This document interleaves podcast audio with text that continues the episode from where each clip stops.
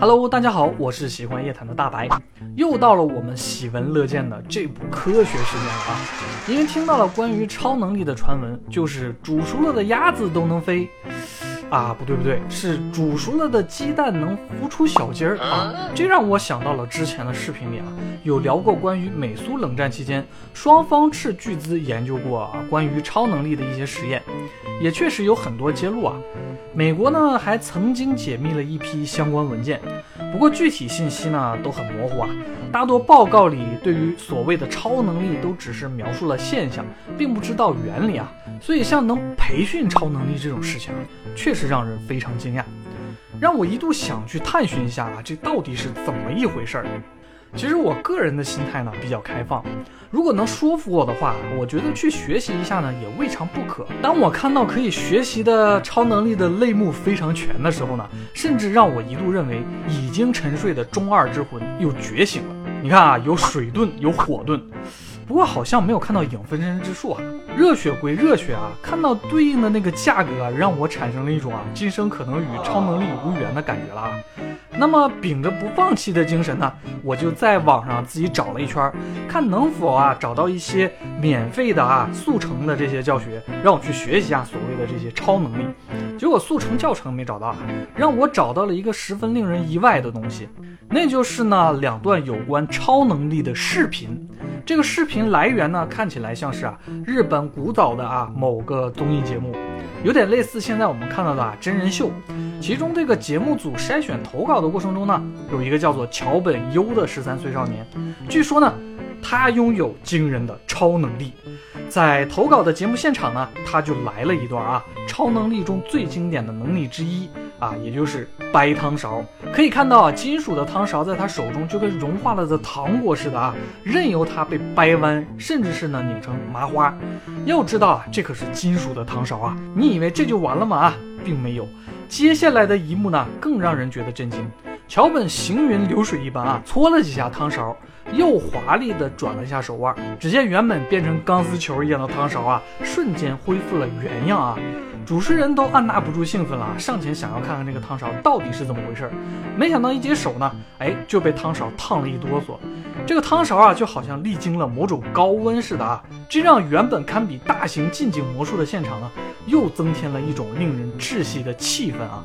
有人呢，就还真质疑说了。说这是不是魔术道具啊？记忆金属之类的？节目制作组呢，当即就表示啊，说这些金属勺啊是制作组现去买的。你看这么大一打的啊，言外之意就是造假的可能性很低呀，啊，大概吧。估计呢也是经费有限啊，他们也提供不起那么贵重的啊记忆金属。但看到这里呢，我就很想问一下这个桥本同学，他这个能力到底是在哪儿学的啊？他们那儿会不会也有那种煮熟鸡蛋能变回生鸡蛋的课程呢？啊，当然啊，节目组也很吃惊，就问桥本他是怎么得到这样的超能力的。啊，只见桥本少年一脸呆萌的说呢：“这是我在电视上学的，看到有人这么做呢，我就会了。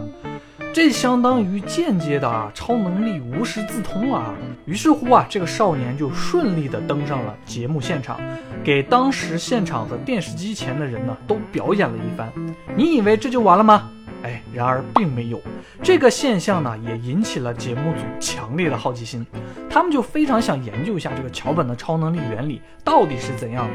于是乎呢，在征得桥本和他家人的同意后呢，节目组就找到一位来自东京机电大学的教授啊，现场进行了实验。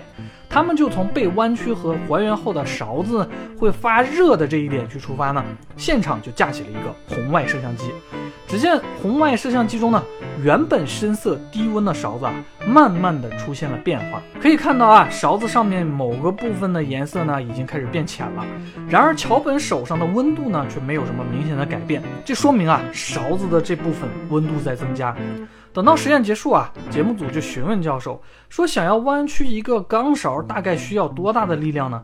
教授就说了啊，这大概相当于啊，一个十公斤的婴儿坐在上面吧。如果要像乔文把勺子拧成麻花这样呢，估计要耗费更大的力量。不过眼见这个相对单薄的十三岁少年啊，似乎他也没多大的力气。教授也觉得啊，这个好像不太好解释。至于汤勺温度的变化呢，可能是由于被施加了很大的力量才导致的。但是桥本究竟是怎么施加的这个力呢？教授表示啊，需要更加精密的仪器测量呢，可能才会有答案。哎，这算是给了一个相对的解释吧。然而，你觉得到这里就结束了呢？其实并没有啊。没过多久呢，就有另一个人投稿啊，声称桥本的超能力呢只是个魔术罢了，他也会。节目组一听啊，这还得了啊？难道大家都被这个魔术手法给误导了吗？于是啊，赶紧就把这个新投稿这位给请过来了。来的呢是个二十岁的青年啊，名叫川口赖孝。川口就直言不讳地说啊，说我也能弯曲金属，而且我不相信啊有超能力这种事儿。说完这句话，川口就很轻松的就把手里的金属钥匙给弄弯了。弯曲幅度啊没有那么夸张，不过也看得出来是真的发生了变化。这回呢就又有人质疑了啊，说这个到底是怎么回事啊？先是弯曲汤勺，又来个弯曲钥匙的啊！节目组估计心中也是一万匹小动物狂奔而过啊，心说我们这个节目组经费真的是有限啊，真的不是啥预先准备好的高科技金属啊。这个时候呢，川口就随口说了一句啊，他说虽然我不认同有超能力这件事儿吧，但是弯曲钥匙呢也不是人人都能做到的。节目组这回呢就学乖了啊，毕竟他们也知道啊，钥匙比较短，受力点也就小很多，这比弯曲汤勺的难度要大一些。所以不等观众再去质疑呢，节目组就先试图用科学的方法找出原因。首先就认为啊，川口手上应该是涂抹了什么化学药剂，导致金属产生化学反应，然后才被掰弯的。于是呢，他们就找了一个实验用的隔离箱，让川口隔着手套和一层绝缘罩现场去表演。结果出人意料的是啊，窗口又成功的弯曲了钥匙，排除了化学反应呢，那就只剩下一种可能了，那就是啊，窗口是用蛮力把钥匙掰弯的。毕竟啊，二十岁的青年力气应该不小了。为了证明这一点呢，节目组就带着川口去往东京学艺大学做实验。川口呢也是一副无所谓的样子啊。他们这回用的测量仪器呢是肌肉力量测试相关的仪器。可以看到啊，主持人用力掰钥匙的时候呢，机器记录到了主持人很强烈的力量变化，不过钥匙呢却纹丝未动。轮到窗口的时候呢，几乎只是一瞬间，钥匙就被他弯曲了。然而，仪器记录窗口所用的力似乎非常的小啊，指针变化并不强烈。经过一系列的对比呢，窗口弄弯钥匙的力量啊，差不多相当于掰断一块雪饼。教授又对窗口呢进行了一系列的测试啊。发现窗口的握力呢只有十一公斤左右，但是这个力量呢也并不能把钥匙弯曲到那种程度。用机械对钥匙的韧性进行测量后，计算出呢，想要把钥匙弄弯到这个程度啊，至少要用五十公斤的力量。看到这里呢，我觉得整个人很震撼啊，不禁怀疑起这个世界是否是真的了啊。难道世界上真的有存在超能力的人吗？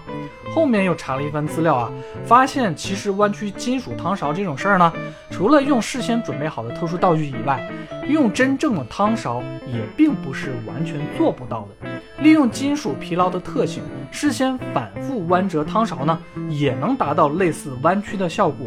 不过想拧成麻花的样子啊，似乎就不太可能了。虽然不确定啊，这是不是隔壁综艺节目为了达到博人眼球的目的而故意制作的？不过从为了破解超能力的角度出发呢，进行了一系列看起来还算科学的实验来说吧，还是有那么一点点科学精神的。而且桥本和川口两个人啊，全程都没有抗拒节目组要求实验，让整个过程看起来呢，还算是符合逻辑的啊，没有什么漏洞，至少这个节目效果被拉满了。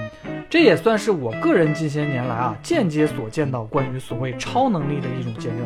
当然啊，碍于目前人类科学发展的限制呢，这种现象并不能算是证明超能力真实存在的啊。不过，毕竟两个人都说了，这是自然而然就会的，也就是说没有学习资料，或者是某种固定的课程，至少啊没有花费些什么吧。哎，这很符合我追求免费啊，不对啊，是很符合我的探索精神啊。我们暂且认为啊，看看能否从桥本和窗口两个人那儿窥见什么规律或者不同寻常的东西，似乎啊实现超能力的梦想近在眼前了。首先一个共同点就是说啊。两个人都说呢，在弯曲金属的时候啊，都需要想象这个汤勺或者钥匙呢被弯曲的样子。第二个就是啊，他们弯曲金属的力量呢，真的都不算太大。桥本在后面的节目里呢，其实也有去测量一下他弯曲汤勺所用的力量啊，大概也就只有啊扇扇子那么大的力量罢了。第三个呢，就是啊，他们两个人呢都是青少年。